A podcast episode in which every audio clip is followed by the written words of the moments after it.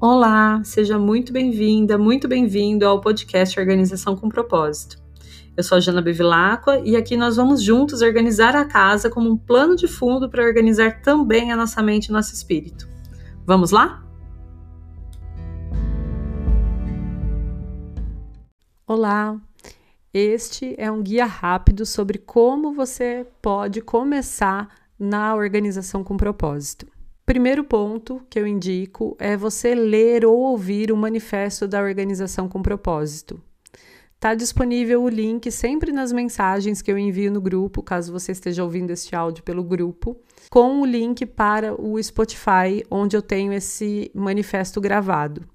Também existe esse manifesto escrito lá no meu blog, janabevilaco.com. E para quem já tem o planner do Clube Eleva, também vai já como primeira página o manifesto da organização com propósito para você ter sempre com você. A partir do momento que você lê esse manifesto, eu aconselho muito que você tenha ele sempre por perto, para sempre que estiver desanimando ou saindo do ritmo, você voltar para ele, você voltar a ler, você voltar a refletir e meditar sobre esse manifesto.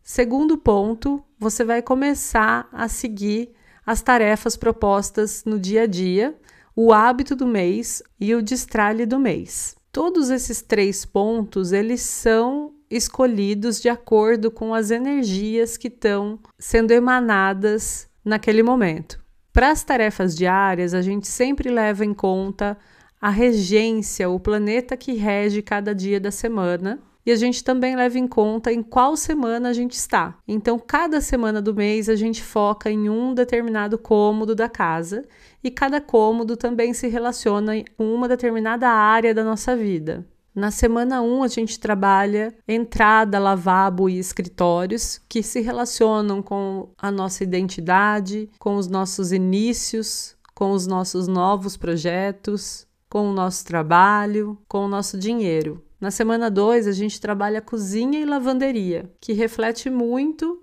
a nossa saúde, a nossa forma de servir e também a nossa relação com a família. Na semana 3, a gente trabalha quarto e banheiro das crianças ou dos hóspedes ou um quarto extra, dependendo de qual for o seu momento de vida ou seu estilo de vida. Quando a gente está trabalhando o quarto e banheiro dos filhos, das crianças, a gente também está trabalhando nossa relação com eles, a nossa relação com a maternidade e com a nossa criança interior.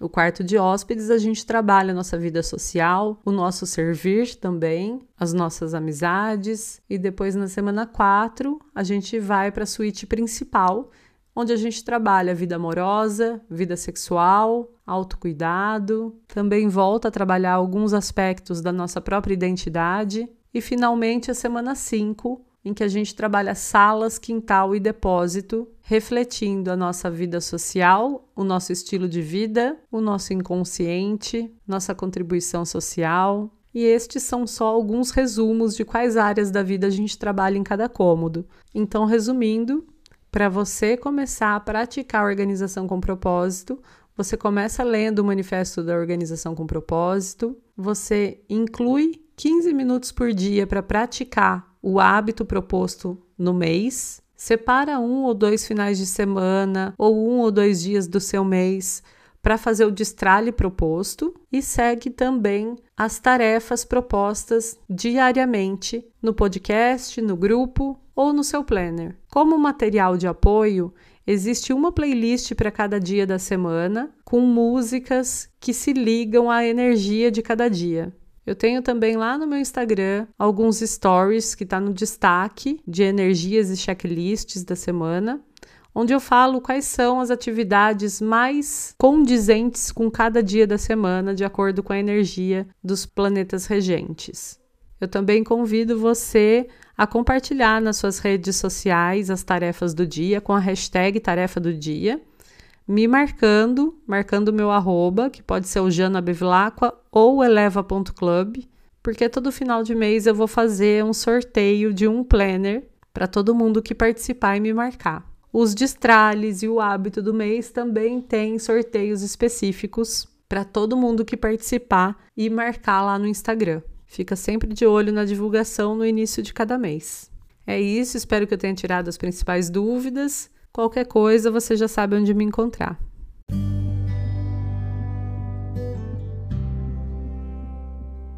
Muito obrigada por me escutar até aqui. Se você gostou desse episódio do podcast, eu convido você a compartilhar com seus amigos, com seus parentes ou com as pessoas que você conhece que estejam precisando de uma dosezinha de organização e de propósito na vida delas. E também a me seguir lá no meu Instagram, @jana_bevilacqua onde eu compartilho bastante sobre esses e outros assuntos. Muito obrigada mais uma vez e até o próximo episódio.